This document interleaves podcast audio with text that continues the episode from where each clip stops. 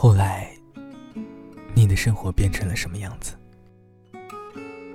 在书上看到说，不要忘记你曾是怎样的小孩，也不要忘记你曾希望成为什么样的大人。忘川曾经跟我说，他小时候以为的爱情啊，是两个人走到一起，因为阳台上的一束花开而心生浪漫，因为分享了同一支雪糕而爱由心生，因为彼此在平凡的日子里互相依偎。而相守到老。后来，当他失恋了一次以后，发现，原来爱情比他小时候憧憬的要复杂。再后来，他觉得只要遇到对的人，复杂也可以变得很简单。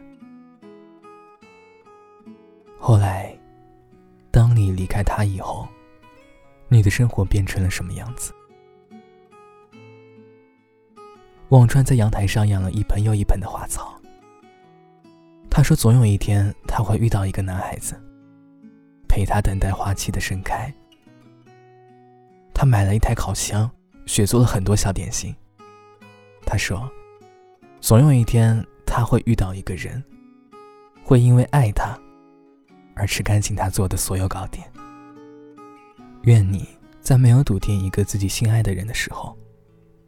把后来的生活过成自己想要的样子。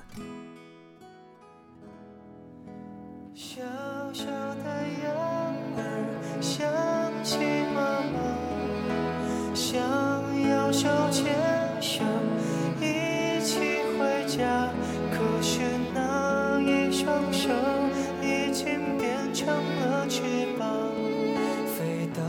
看不见的地方。